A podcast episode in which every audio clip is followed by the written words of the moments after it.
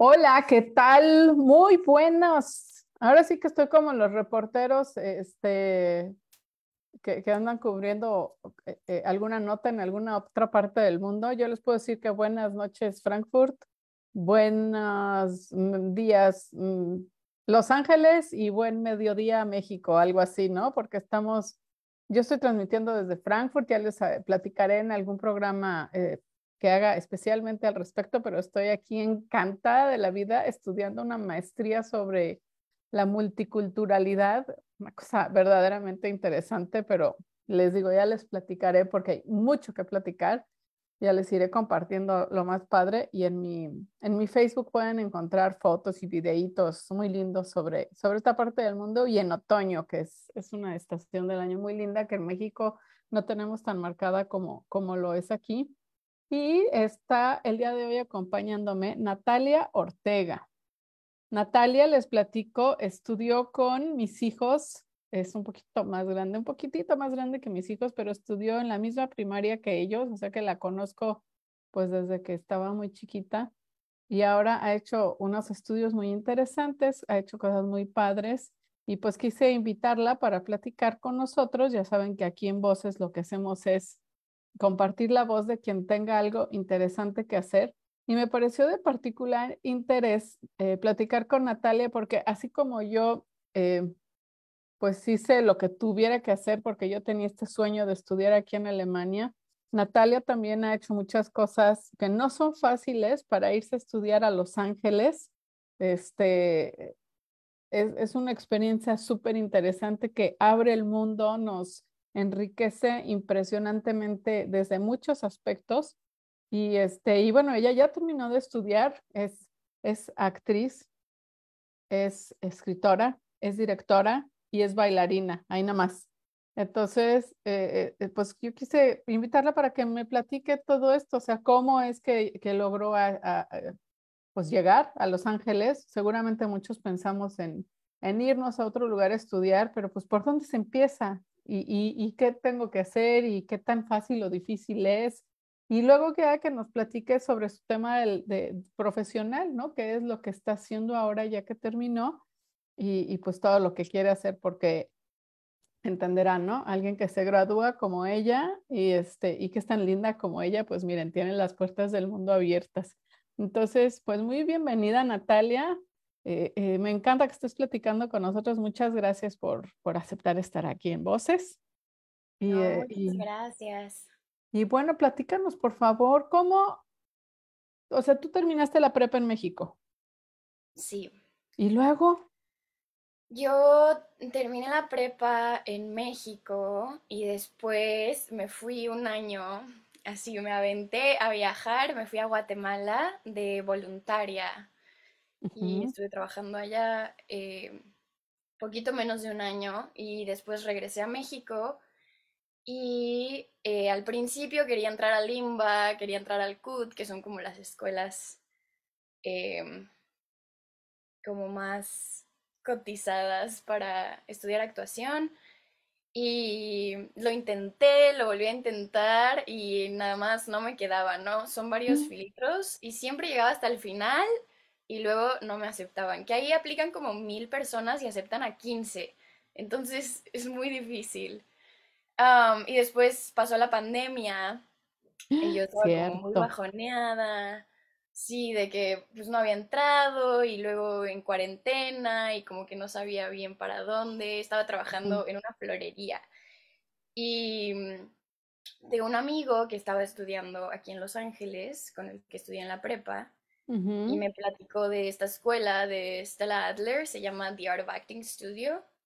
Y me dijo, oye, pues este, audiciona, tienen las audiciones por videollamada y pues a ver si chicle pega. Y dije, bueno, y ya metí mi aplicación. Ya casi, casi con la mentalidad de nada pierdo.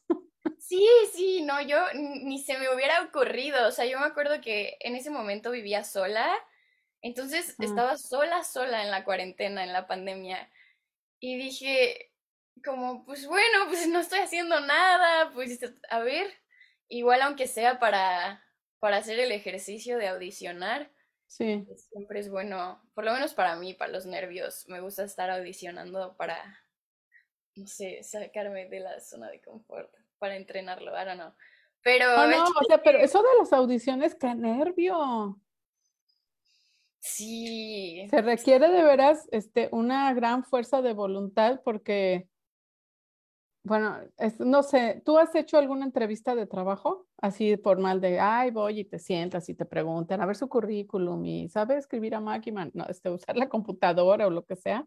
¿Cómo comparas una entrevista normal con una audición? Ay, pues yo creo que... yo creo que lo que cuesta un poco de trabajo sobre las audiciones es que no es tu trabajo como tu currículum y ya, sino que eres tú, ¿no? O sea, tú eres lo que, lo que quieres que compren o que contraten o que... Entonces, tú a veces... eres el producto, sí. Exacto, es un poco difícil a veces como separar y entender que tu valor como actor, como persona, no tiene nada que ver con si te aceptan o no para ese trabajo en específico. O sea, creo que con otro tipo de trabajos igual es como, ay, estaban buscando otro perfil o tal vez no tengo tanto currículum y como que es más objetivo eh, o, o, más explícita la razón de por qué. Cuando audicionas vas y dices, bueno, pues aquí estoy y les voy a cantar y les voy a actuar y si te dicen que no, además nunca sabes por qué no, ¿no? Nomás es como esperar a ver si sí o si no. Creo que es lo que da un poco de nervios. Pero algo que me ha funcionado mucho, que me dijo una maestra con la que estoy estudiando ahorita, técnica de audición, es que lo uses como una oportunidad para jugar y pues es gente que te quiere ver, entonces pues ve y bailales y actúales y ya como aprovecha ese momento para hacer lo que te gusta. Entonces, Oye, ¿y tú, tú desde chiquita eras así bailarina y histriónica y te gustaba actuar y etcétera? ¿O, es algo que descubriste ya pues más grande? Creo que de chiquita siempre me gustó. Igual mi mamá pues es actriz y directora, entonces yo la veía en el teatro y decía, wow, yo quiero hacer eso. Eh, y luego lo. No lo hurtas, lo heredas. Ah, pues sí, yo creo, no sé. Tengo también una prima por ahí, este, que está actuando, me encantaba. Y la Bartolomé igual es una escuela que te hace ser creativo, ¿no? O sea, te dan muchas oportunidades para estar enseñándote, sí, no sé. Pero después como que me volví insegura, como en la pubertad, yo creo. Es normal, claro. adolescencia, como que, ajá, y ya después en el INUMIC, en la prepa, me volví a meter como al taller de teatro y empecé a estudiar y ahí fue cuando como que me volví a encontrar. Em, sí. Y bueno, ah, y con la escuela de acá, lo que pasó fue que, bueno, audicioné, además todo era en inglés y yo nerviosísima. No es tu lengua normal, claro. Y este, nunca había actuado en inglés y pues, bueno, lo hice, me dieron callback y me dieron una beca. Entonces, Ándele. súper sorprendida, tuve que cortar con el novio de México, porque pues vámonos para Los Ángeles y así en media pandemia pues me mudé y, y ahí comencé como mi camino aquí en. ¿Cómo se llama lo que estudiaste? Estudié actuación. ¿Y por qué entonces, o cómo entra en tu vida esto de de la actuación, la dirección y el baile. Esto es, o sea, entiendo que está todo relacionado, pero has hecho muchas cosas en poco tiempo. Bueno, eh, bailar, siempre he bailado desde pequeña. Mi mamá nos metió a las tres hermanas a ballet, a jazz, siempre a gimnasia, como que todo el tiempo nos estábamos moviendo y me encanta bailar, entonces seguí bailando. Y después en la escuela de actuación eh, vuelve a haber danza en varios semestres. Tuvimos ballet y tuvimos eh, contemporáneo. Entonces ahí lo volví a visitar. Y el lado de escribir, creo que eh, te dan la oportunidad de crear tus propios proyectos en esa escuela. Entonces hubo un par de exámenes en, en alguno de los semestres en donde tuvimos que crear nuestro propio, nuestra propia pieza, como nuestra propia mini obra, teatral. Una fue eh, un proyecto de poesía donde teníamos que utilizar poesía publicada por, por poetas que existen, no fue original, y teníamos que armarlo de manera que construyéramos una pieza en la que, bueno, tuviéramos un personaje, tuviéramos algo que decir, y ahí me inventé a un pachuco. Estaba como lidiando mucho con el shock cultural y con que el idioma, y en mi grupo no había ningún otro mexicano, eh, no había nadie que hablara español, entonces la verdad me costó mucho trabajo el primer año aquí en Los Ángeles y utilicé esa tarea como eh, una oportunidad para desahogarme y encontrar eso que es, no sé, como la lucha del chicano o del migrante que, que no se encuentra en México y no se encuentra tampoco en los Estados Unidos, como... Qué difícil tarea que alguien de fuera de México te entienda lo que es un chicano. Sí, ¿Cuáles, ¿Cuáles dirías que son las características de un chicano? Ay, no sé, me da mucho miedo decir algo incorrecto. Em, creo que como de lo principal que me interesaba exponer sobre el chicano con esa, con esa pieza era cómo em, los rechazan en su país natal, porque entonces hay gringos y porque hablan inglés y porque ya es el spanglish y tal, y entonces ya no son aceptados de regreso o los ven como traidores porque se fueron, este, o tal, y en su lucha estando acá también los rechazan y no los aceptan porque entonces son los mexicanos, los... Ya no son ni de aquí ni de allá, como diría la India María. También con el Pachuco bailé, también hay bailé, bailé mambo, porque ellos encontraron mucho su identidad como con, con el baile, con sus trajes, eran muy elegantes porque les importaba mucho como que no los vieran como, pues no sé, como sucios o corrientes o tal. Entonces es como muy importante para el Pachuco siempre estar muy bañado, muy peinado, tiene sus sombreros, sus plumas. Eh, colores muy extravagantes, no lo sé. Y son todo, todo, todo un personaje, ese es el del Pachuco. Sí, fue muy interesante mm, como aventarme a presentar algo de mi propia escritura, como... De tu autoría, sí. Es eso, de mi autoría. y después hubo otro proyecto más adelante, que era un show de 15 minutos en el que teníamos que eh, escribir eh, una pieza, una obra sobre alguien que sí haya existido, como una figura histórica, y em, nada más es un, actor, ¿no? Entonces, otra vez, pues yo era la única esos 15 minutos que estaba en el escenario y tenía que contar la historia de, de alguien. Y ahí... Eh, ¿A quién elegiste? Se llama Lupe Vélez y fue una de las primeras mexicanas que triunfó en Hollywood. Entonces, pues también ahí dije, yo soy mexicana y aquí estoy en Hollywood y pues vámonos. ¿Has entonces utilizado eh, la actuación y la escritura, la danza, etcétera? Entonces, para, como para estar muy conectada con tus raíces y compartir esa parte con, pues, con los de otros lugares, ¿no? Con las personas de otro origen. Sí, creo que estando aquí en Estados Unidos he conectado más con mi mexicanidad que cuando estaba realmente en México. Creo que antes no me sentía mexicana. Digo, era mexicana, pero solo, pues eso era lo normal. Y cuando llegué aquí me di cuenta que eso era algo, ¿no? lo revaloras. Sí, no sé, como si fuera una máscara, un traje que ahora tengo un letrero que dice mexicana. Y entonces empecé a hacerme, a darme cuenta de muchas cosas. Por ejemplo, em, en, México la verdad es que yo fui muy privilegiada y aquí pues no.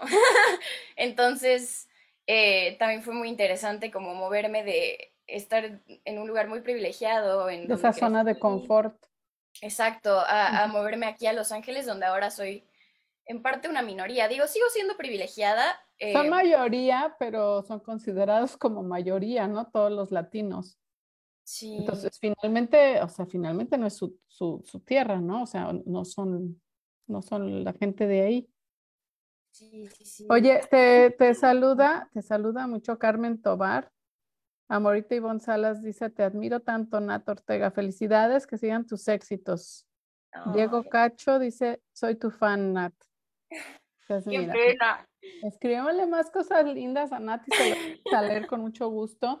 Y compartan el programa en su Facebook para que más gente la, la vea y escuche que esté platicando y toda su experiencia tan, tan padre de, de cambiar de país y de hacer todo, toda esta formación profesional y, y artística. Entonces, ayúdanos a compartir el programa. Sean, sean, sean buenos amigos y buenos, este, nuestro auditorio de voces también es súper lindo siempre.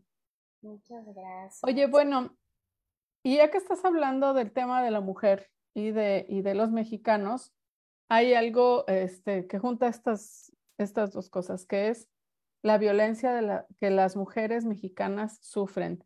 Todos sabemos que una cifra conservadora es que hay 12 o 13 feminicidios cada día en México. Feminicidio se entiende como, como eh, cuando una mujer es asesinada por alguna situación que, que tenga que ver con el ser mujer.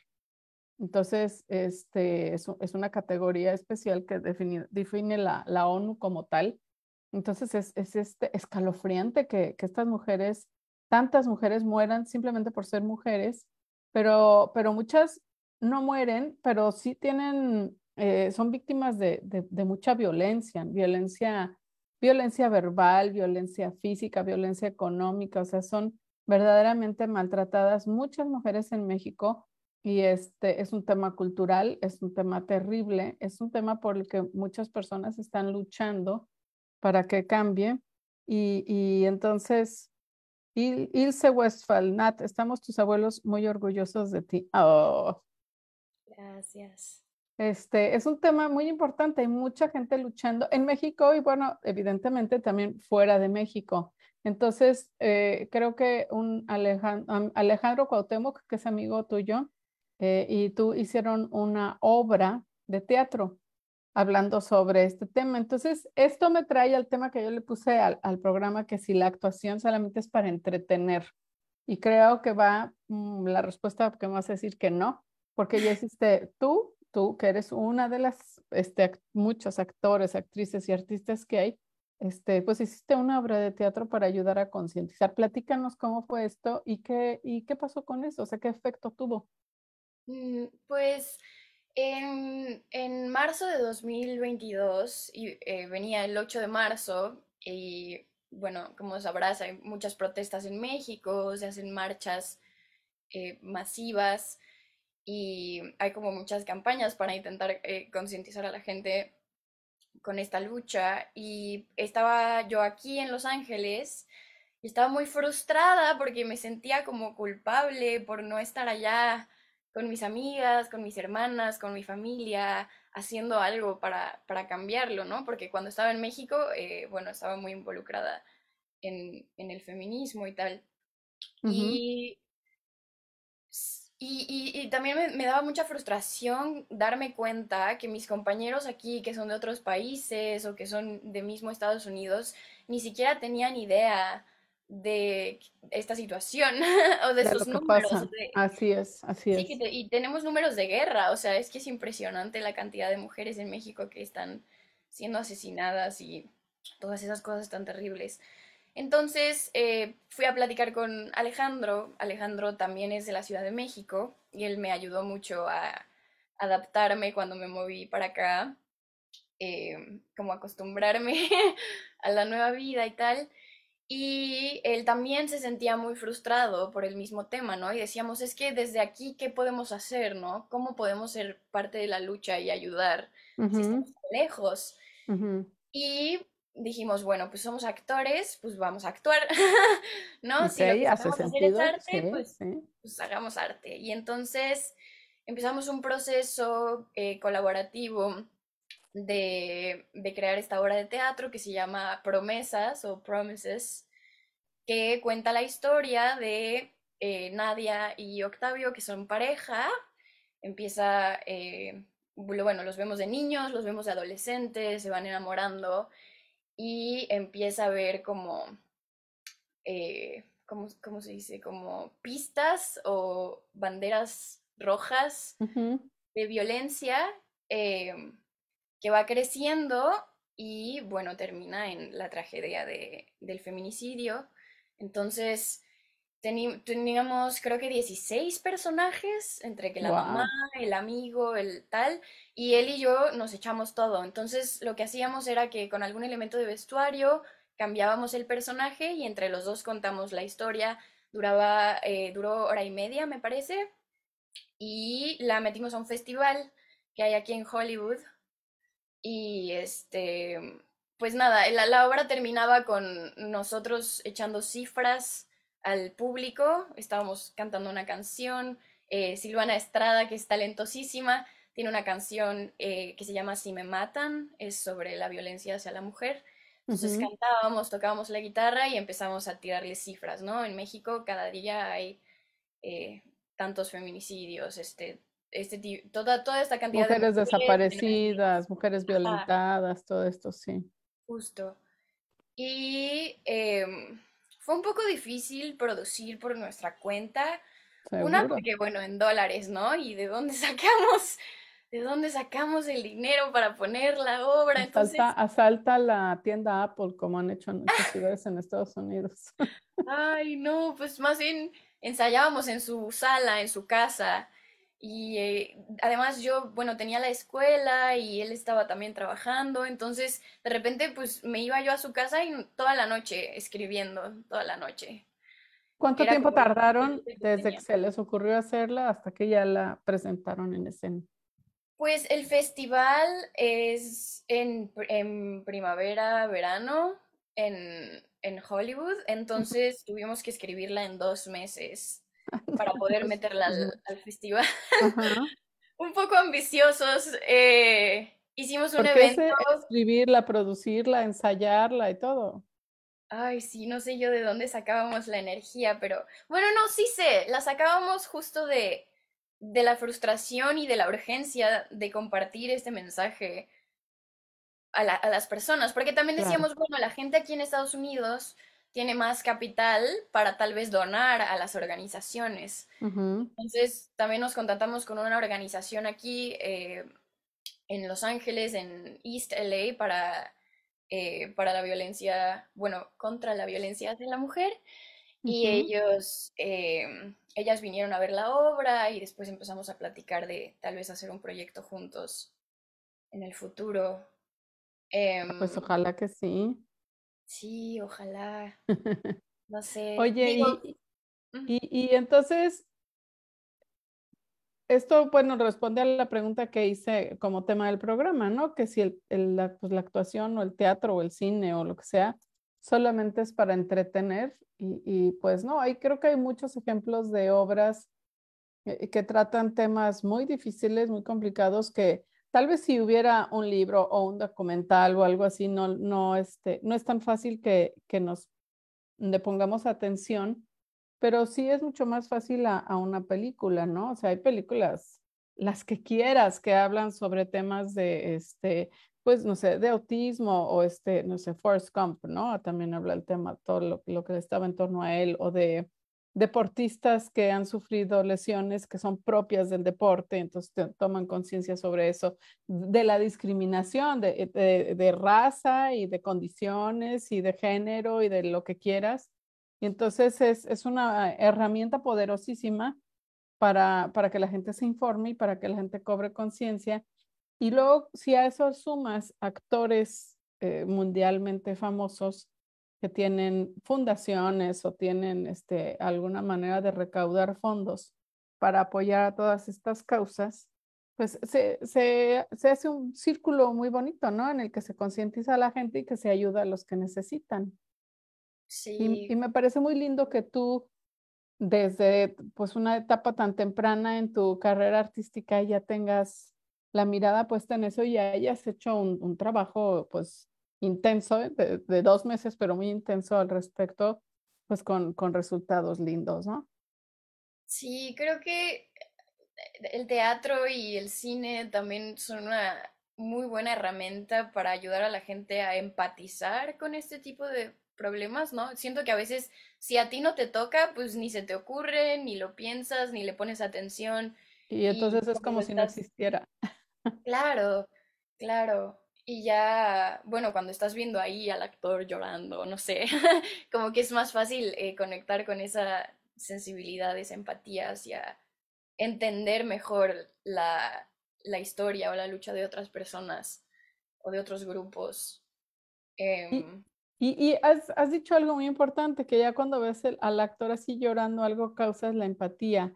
A través de la, de la actuación, pues se mueven las emociones de, de, las personas. Yo creo que cuando vemos algún, alguna película o alguna obra de teatro, hacemos como conexión con, con alguno de los papeles, ¿no? Ya sea porque, porque nos identificamos o porque nos provoca un rechazo muy importante, pero, pero es algo que, que sin duda es emocional. O sea, podrás, este, yo creo que reconocer a muchos actores, o sea, yo que soy totalmente ignorante de toda esta profesión, y, este, y me parece que hacen un gran trabajo, etcétera, pero yo no te puedo decir, Ah, sí, su técnica de nada, nada puedo decir. Pero, pero sin duda los, los grandes actores logran hacer esa conexión emocional. Sí, pues al final yo creo que el arte es un reflejo de la vida, ¿no? Y pues todos tenemos cosas en común que son inherentes del ser humano, como sentirse solo, sentirse asustado, no sé, o sea, como que tal vez no has pasado por la, la misma situación que el personaje que estás viendo, claro, pero puedes entender el amor, puedes entender la experiencia humana. Igual creo que es un lugar seguro para el público, porque mm. pueden ir a sentir y que no sea suyo. Y entonces conectar con estas emociones, perdón. No te haces vulnerable, ¿no? Como espectador. Claro, pues entonces puedes tocar esa vulnerabilidad, pero bueno, sales de la película o sales de la obra y ya, ah, no, es que la obra estuvo triste o la película estuvo muy linda. Y visitar esos lugares sin tener necesariamente que, no sé, que... no es tuyo, entonces termina, termina lo que estás viendo y ahí se queda. Sí. Oye, dime, este, tu actriz favorita, ¿a quién admiras? Ay, qué pregunta tan difícil. No lo sé, creo que, bueno, por la escuela en la que estudié, admiro mucho a Stella Adler y todo su trabajo, es la técnica en la que me entrené. Eh, Utah Hagen, empecé a conocerla por, por mi mamá y, y, su trabajo también lo admiro mucho. Y luego de las famosas, pues no sé, que Meryl Streep, no sé. Hay, creo que bueno, esto está medio polémico, pero creo que yo personalmente, Natalia, no veo tanto a los actores o a las celebridades de esa manera. Como que me gusta actuar por el ejercicio de la actuación o por este rollo del impacto social, pero no, no soy tan como fangirl de celebridades en específico. No sé, tal vez debería estudiar más. A la gente. No, bueno, e, es que es, es, una mirada diferente al cine y a la actuación y al teatro, ¿no? O sea, puede ser por este... Pues sí, es que también tú ya eres una mujer más educada al respecto, entonces, pues es lo que yo te decía, yo no sé, yo no sé nada de nada y, y, te puedo decir, este, me gusta esta actriz o me gusta la otra, pero pues por el papel que desempeñaron o porque, este, no sé, este, es guapísima o, o, o, o este, no sé, hay, hay diferentes cosas. No he estado envuelta en escándalos, no sé, cosas tan triviales como eso, ¿no? O ha hecho labor eh, altruista muy bonita, eh, eh, de pronto este, modela para alguna marca y es espectacular, este, no sé, pero tú tienes, pues tienes una mayor educación al respecto, entonces las actrices que tú has dicho que admiras son actrices que no son comerciales, son actrices pues de, de, de, una fama, mm, digamos que más limitada, pero de una calidad impresionante. Sí, no sé. Igual creo que a veces hay actores o actrices que me gustan mucho en algún proyecto y después en otro no me gustan tanto. Como al final es un trabajo en equipo. Eh, sí, no sé. No sé si tengo favoritos, pero Lo voy a pensar. Es una muy buena pregunta. Piénsalo, piénsalo. Oye, por acá me dice Eduardo de Alvar. Que se descontrole, Natalia. ¿Qué es eso? A ver, Eduardo, escribe un poco más sobre eso de que se descontrole, porque si ahora te veo yo muy seria y este, no eres tan seria. Es este, e, es una entrevista con el tema profesional, pero, pero sí, Natalia es, es feliz. Este, dice, a ah, Carmen Tobar dice, es feliz. Sí, siempre ha sido muy alegre. Tienes una sonrisa hermosa y, Dice Amorita y Salas, Natalia es muy empática, muy sensible y muy luchona, además de ser valiente, plena de resiliencia, o sea que no te dejas. Muchas Mira qué cosas tan lindas dice la gente de ti y es cierto, quienes te conocemos pues sabemos cuál es tu calidad humana, como pues desde, desde chiquita, ¿no? Que ya lo traes este inherente, inherente a ti y, y y pues que lo puedas expresar en un escenario es fantástico, es padrísimo eso, creo que sí está muy... Me hace tanto sentido que tú hayas estudiado esto. Gracias, sí, pues justo yo creo que algo muy importante en mi camino hasta ahora ha sido poder encontrar otras personas que tienen el mismo objetivo, ¿no? Que les importa ayudar, no sé, hacer el mundo un poquito mejor a través de, de, de su talento, de su arte y, he tenido la oportunidad de conocer a muchos otros actores, escritores, directores aquí en Los Ángeles, con, pues con estos tres años que llevo aquí, eh, que creo que comparten los mismos valores que yo y que me han dado eh, un espacio para crecer muchísimo. Ahorita estoy en un proyecto con eh, The East West Players, es una compañía de teatro, principalmente es asiática, americana, y en general es, eh, bueno, se, se, dice teatro de color aquí en Estados Unidos, es el más antiguo de la nación. Wow. Y sí, son, son una compañía muy bonita y estamos haciendo un proyecto sobre eh, los trabajadores agrícolas en los 60 en California que eh, se sindicalizaron. Entonces César Chávez, Dolores Huerta, Larry Itliong, y eh, lo están llevando a librerías a lo largo de Los Ángeles y a escuelas, es gratis, justo para enseñarle a la gente sobre, eh, bueno, es, eh, específicamente este proyecto es sobre la identidad filipina y la mexicana y las cosas que tienen en común. Los manongs, que son los filipinos, y los braceros, que son los mexicanos, ¿correcto? Sí, correcto. Cómo trabajaron juntos para, para pedir salarios buenos eh, derechos laborales. Exigir mejores condiciones de trabajo, sí. Sí. Ah, pues qué, qué, qué, interesante. Este, se llama Sama Sama Solidarity in the Fields. Sí. Oye, y si alguien quisiera solicitarles, invitarlos a que vayan a presentarse a su escuela, su biblioteca, su librería, este, por, por tu Facebook, ¿verdad? ¿Lo pueden hacer o hay algún lugar? Eh, sí, pueden escribirme a mí, les puedo mandar la información, la página de East West Players. Bueno, igual lo puedo escribir en los comentarios en un ratito. Em, eh, ahí viene toda la información y se puede contactar para pedirla. Em. y que vayan allá. Oye, Nat, dime, ¿qué es lo que más trabajo te costó cuando llegaste allá? Híjole, la verdad es que lo que más trabajo me costó fuera de, fuera de si el dinero y si todo esto, yo creo que fue encontrarme como mi identidad, el choque cultural. Eh, porque no solamente es el lenguaje, ¿no? Que sí es el lenguaje, pero también es el sentido del humor, las costumbres, las fiestas. Yo, bueno, no puedo ir a una fiesta aquí, no puedo. En México, ahí andaba, baile y baile. Y aquí, digo, o sea, realmente llega un momento de la noche en donde estoy viendo a todo el mundo desde una esquina en la sala y digo, ¿qué estoy haciendo aquí? O sea, me quiero ir a mi casa. No sé, como que me costó mucho trabajo adaptarme con gente que, que habla diferente, que piensa diferente, que... Que, que socializa diferente. Sí, justo, las, las normas sociales también son muy distintas, ¿no? Lo que, lo que está bien, lo que está mal, lo que significa tener buenos modales. No sé, por ejemplo, yo mexicana abrazo a todo el mundo, ¿no?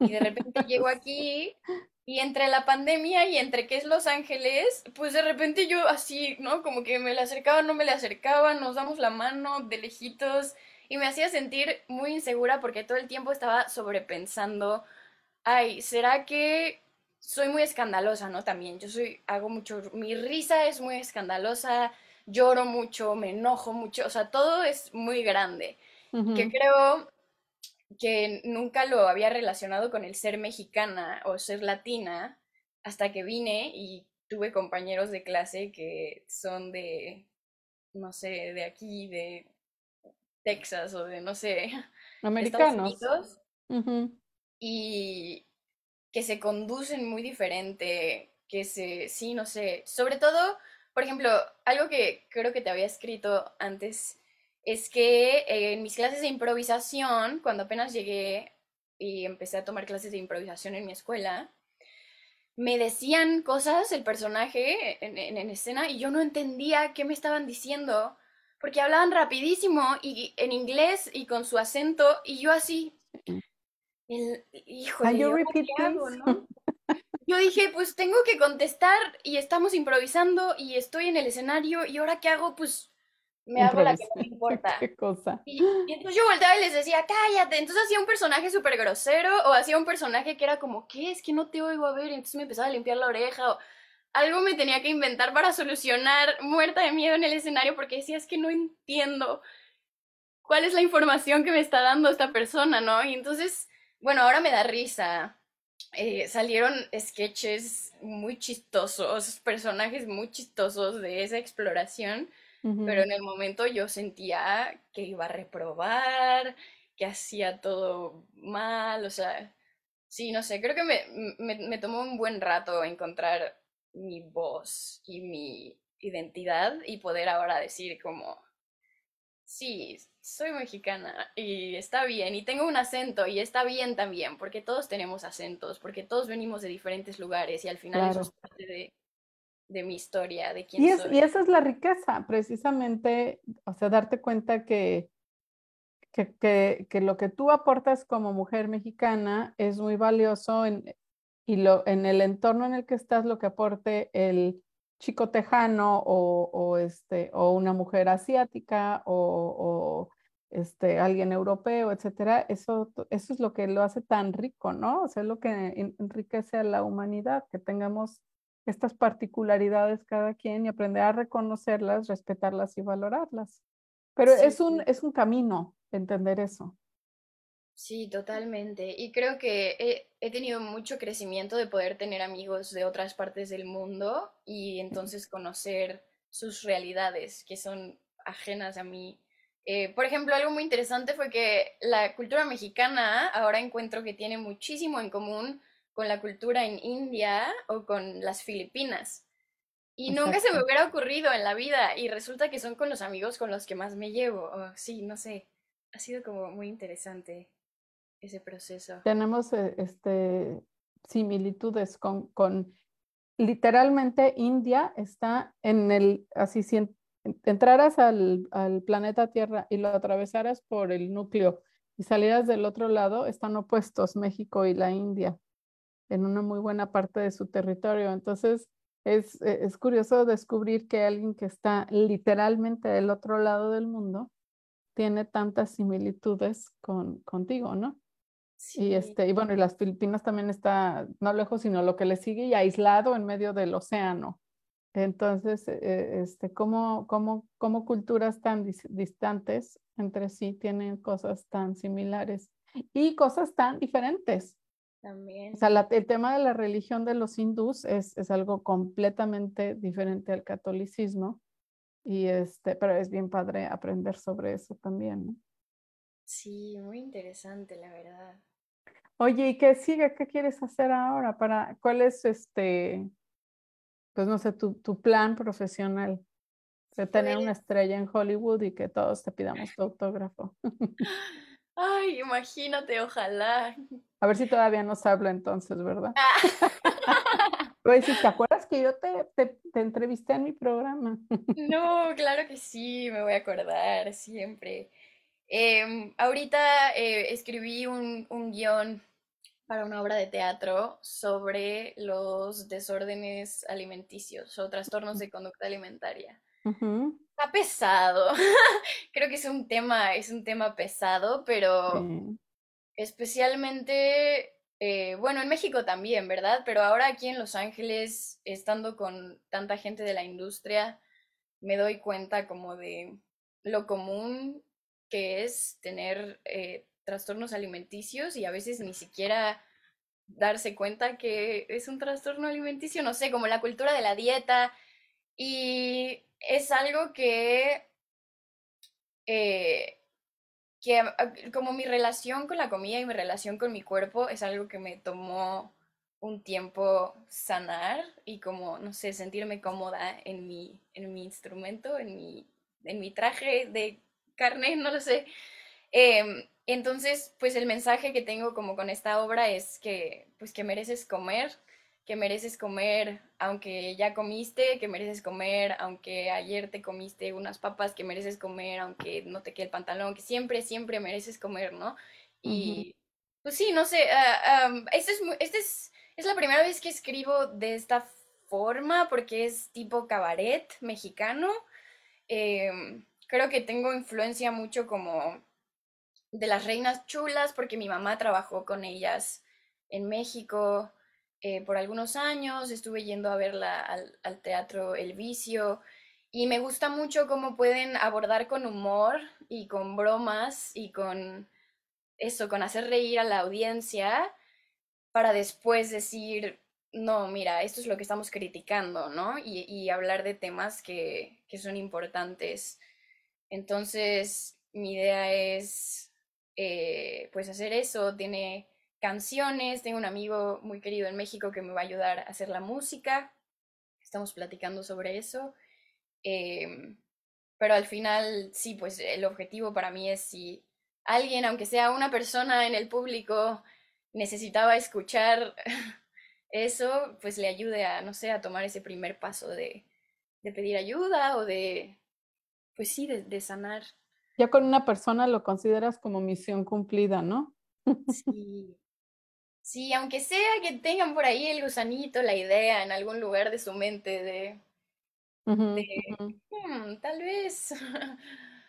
Claro, eso es lo que, lo que yo siempre eh, digo en mis programas, porque tengo muchos temas, eh, algunos que simplemente son interesantes, eh, pero hay algunos otros que son temas de ayuda, como con el psicólogo, como con los médicos que hemos invitado, etcétera. Y, y pero independientemente del tema, yo digo que con que a solamente una persona le, le haga clic algo y ya sea que le ayude o que le cambie la vida, que, que mejore un poquito en algo, que cree conciencia de sí mismo o de algo que está sucediendo, ya con eso este, yo considero mi misión cumplida.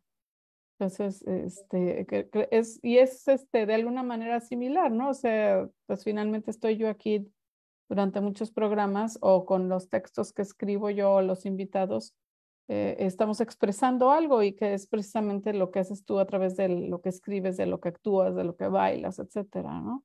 Son diferentes maneras de expresión, nada más, son otros medios. De acuerdo, totalmente. Digo, sí me gustaría estar acá en una película famosa, lo que sea, pero creo que que eso, siempre, no sé, mi objetivo, lo que quiero tener en mente es hacer proyectos que, como dices tú, aunque sea una persona, algo le, le siembre, algo le mueva. ¿Y, y qué, qué, este, qué te parece más difícil? Eh, ¿Qué es lo más difícil que tienes para, que consideras que es para tocar a la gente? ¿Cuál es la mayor dificultad para mover esa emoción en la gente? Creo que la dificultad más grande que yo he encontrado ha sido que no puedes planear cómo le va a mover a la gente, ¿no? Entonces, a veces yo digo, es que ¿por qué se están riendo si aquí yo quiero que sufran y que sientan esto? Bueno, no, no, no sabes cuál es el proceso de cada quien y si esa risa tal vez es nerviosa o si ese chiste después en cinco años se va a acordar y le va a hacer clic de forma diferente o tal vez solamente no, no sé, o sea, es como que Creo que una vez que tú pones el trabajo ahí afuera, ya no es tuyo, ya es esa obra de teatro que existe, ese personaje existe fuera de ti y le va a dar algo diferente a cada persona. Entonces, eh, dejar ir y confiar y solo, sí, como no aferrarme a que, ay, es que yo quería que la gente se sintiera de esta manera o se sintiera de esta manera, es como no, no puedo controlar eso y creo que es un proceso, eh, es algo que aún estoy aprendiendo. Em, sí, no sé, como que a, todo el mundo le habla de una forma distinta el arte, porque cada quien tiene un punto de vida distinto. Exacto, cada quien lo, lo, ve desde un punto de vista diferente por sus experiencias, por su situación actual, etcétera, ¿no? y, y esa es pues la variedad mágica que hay, ¿no? Que, que precisamente cada quien lo, lo toma desde su trinchera, desde su vida, desde su, situación.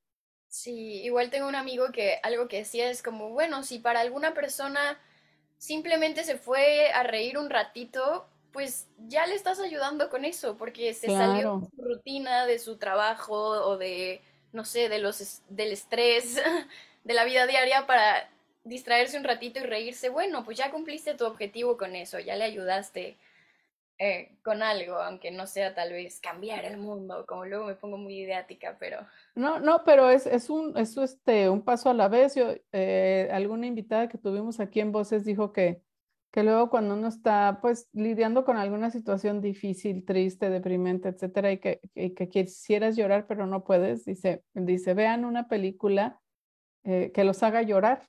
Y entonces mucha gente es como puede finalmente pues ya soltar, soltar esa cosa, ¿no? Esa tristeza y, y a lo mejor lloran como Magdalenas toda la película, pero al final es, un, es liberador, ¿no? Es, te, quita un peso de encima o si te ríes como la loca un rato viendo la película o te enojas por las injusticias que están sucediendo ahí, este, finalmente es este, vivir esas emociones y como lo dijiste hace rato que no es lo tuyo, entonces se acaba la película, le apagas, se cierra el telón, este aplausos, etcétera, gracias, bye, y ahí se acabó, no hay problema, ya no sigue, ¿no? Entonces, es, esa es una... que todo, que salga. Sí, que fluya, que fluyan todas las emociones, porque todas las emociones son, pues son importantes y son parte del ser humano. Además, la eh, verdad se siente bien. Yo sí soy medio masoquista y luego cuando estoy triste, me pongo una playlist de canciones más tristes que yo para sentir así la tristeza. Claro, hay que sentir, hay que vivir la vida. También está bien a veces. Es que de pronto lo que nos incomoda no, no lo queremos tanto, pero sí es, es necesario. Dice, dice Nat, sigo aprendiendo de ti y me consuela que promovamos la vida, aunque sea solo uno al que moviste al cambio, y eso vale todo nuestro esfuerzo. Gracias, te amo. Muchas gracias. Muchas gracias. Denle likes, denle mucho amor a Nat en este, en este Facebook Live. Pónganle like, pónganle corazoncito y ya vi que ya lo han compartido mucho. Gracias, síganlo haciendo porque de verdad eh, pues merece mucho la pena compartir la, pues la historia y todo esto que, que ha hecho tan, tan interesante por seguir su sueño, por seguir lo que le gusta, este, no se rindió y logró Nat llegar hasta Estados Unidos. No solo lo hizo en México, sino que lo hizo con, en Estados Unidos, en otro país, este, superando muchas cosas, pero pues qué gusto verte feliz hoy, Nat. Ojalá que, que tú sigas este, buscándome y compartiéndome cuando haya cosas lindas que, y hacemos otro programa, el que quieras, solo contigo o con alguien más. Estás así como con, con tu amigo haciendo una obra. Este, platiquemos aquí y te ayudo a que, a que llegue a más, este, a más gente. Y, y, y que con esto, claro que sí, muchos chavos que están eh, indecisos, si aventarse, no aventarse, si seguir su sueño o no, inténtenlo, inténtenlo, no dejen de intentarlo. Yo tengo 54 años y estoy también viviendo algo que he querido desde hace mucho tiempo. Este, eh, se puede, no es fácil, pero, pero miren a Nat, qué linda, qué feliz, qué este, realizada está, sigue teniendo muchos planes. Creo que no has parado un solo instante de hacer cosas desde que llegaste allá, ¿verdad? Sí, muchas gracias. No, pues es una frase que me dijo una amiga muy cercana es como, bueno, si tienes miedo, pues hazlo con miedo. Y yo creo que eso es lo que, bueno, así como tú, así como yo, lo que invitaría a la Con miedo, pero hay que hacer las cosas. Sí, No pues hay que sí, quedarse con las ganas. ya. Y, y va a fluir y ya, eh, de alguna forma se van a encontrar, alguien les va a ayudar. O sea, no sé. Siempre, Sí, siempre hay salí, ángeles. Me gradué, me gradué en diciembre y me dieron el permiso de trabajo en febrero y de que me dieron el permiso en febrero no he parado. Gracias, vida. Exacto. Pues esa es la recompensa que siempre hay cuando, cuando alguien como tú eh, eh, se empeña, sigue adelante, busca las oportunidades, no se hace chiquito aunque te no entiendas lo que te indicaron que debes improvisar. O sea, es, el chiste es hacer las cosas. Y, y lo mejor que puede pasar es que salgan bien. Y lo siguiente mejor que puede pasar es que no salga bien y aprendas de eso. Y aprendes, Entonces, claro. este, todo, es, todo está en el enfoque, en la actitud que tomemos ante la vida. Natalia es un excelente ejemplo de eso. A mí me, me conmueve y me hace muy feliz ver, ver que alguien que yo conocí, eh, yo creo que debiste haber tenido unos siete u ocho años, este, ahora está convertida en una mujer, en una actriz que, que ha logrado un- este, sus sueños y que, y que sigues construyendo sueños y estoy segura de que los vas a alcanzar tarde que temprano. Ay, muchas gracias. Siento muy bonito, voy a llorar. No, lloremos juntas siempre. Este, se vale, se vale llorar uno puede llorar. Eh, A, a mí luego me dicen, no llores, yo soy muy chillona, me dicen, no llores. Y le, ¿por qué no? Pues es que siento feo verte llorar. No, no sientas feo porque una de las razones para llorar es la tristeza, pero solo es una de ellas. Uno puede llorar por muchas cosas y yo lloro mucho de felicidad. Ay, sí. Qué bonito. Sí, claro, o sea, es, es cuando creo que este, pues se vale, se vale, siempre hay que expresar los sentimientos y pues son parte de la vida. Cuando uno de verdad vive la vida, este, tú- seguramente tú estudiaste mucho sobre las emociones y pues, para eso estamos aquí, para vivir la vida, para disfrutar, para, para que si no nos gusta algo, lo cambiemos y si queremos algo, luchemos por lograr eso. claro. Sí, yo creo que una de las razones por las que más he llorado últimamente es de agradecimiento. O sea, darme cuenta Gran que, motivo. ah, que estoy aquí, que estoy trabajando en lo que amo, que conozco gente tan bondadosa como tú ahora con este espacio que compartes conmigo, con, con la gente que he trabajado. Es como, estoy tan agradecida. Ay, o sea, yo veo hacia el pasado, ¿no? Los momentos donde pensaba que no la iba a lograr. El mi primer día de clases yo llorando dije, ¿qué hago en California? O sea, sáquenme de aquí, no Sí. Y ahora ver que sí se puede es como, ay, me pone muy emotiva. Y no hay que- nunca hay que, nunca hay que dudar de, de ti misma y de, porque somos capaces de todo, tenemos capacidades ilimitadas. Entonces, este, Nat, muchas gracias por participar. Otra vez dice Ilse, felicidades al programa, gracias a las dos por su sensibilidad.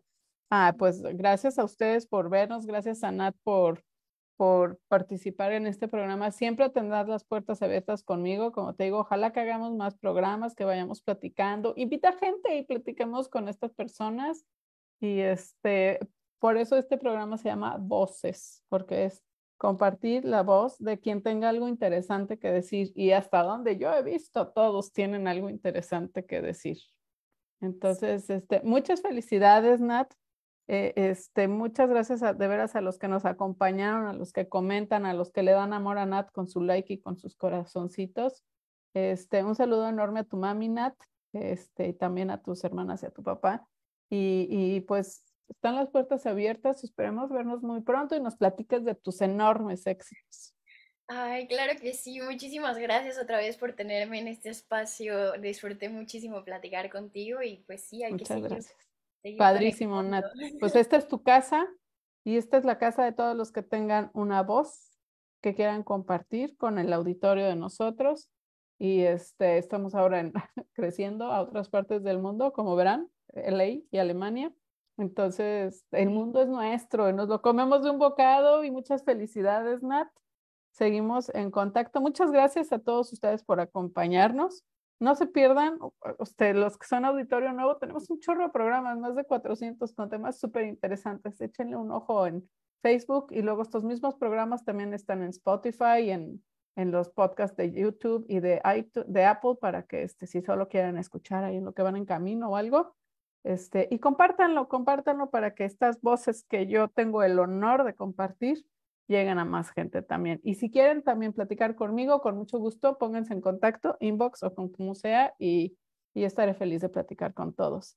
Mil gracias, Nat. Un besote. A, debes estar como a 12 mil kilómetros de distancia, pero se tardará un rato, pero te llegará. Gracias por acompañarme hoy. Ay, muchas gracias. Igualmente, un abrazo. Un abrazo para todos, un beso enorme, cuídense mucho y nos vemos muy pronto.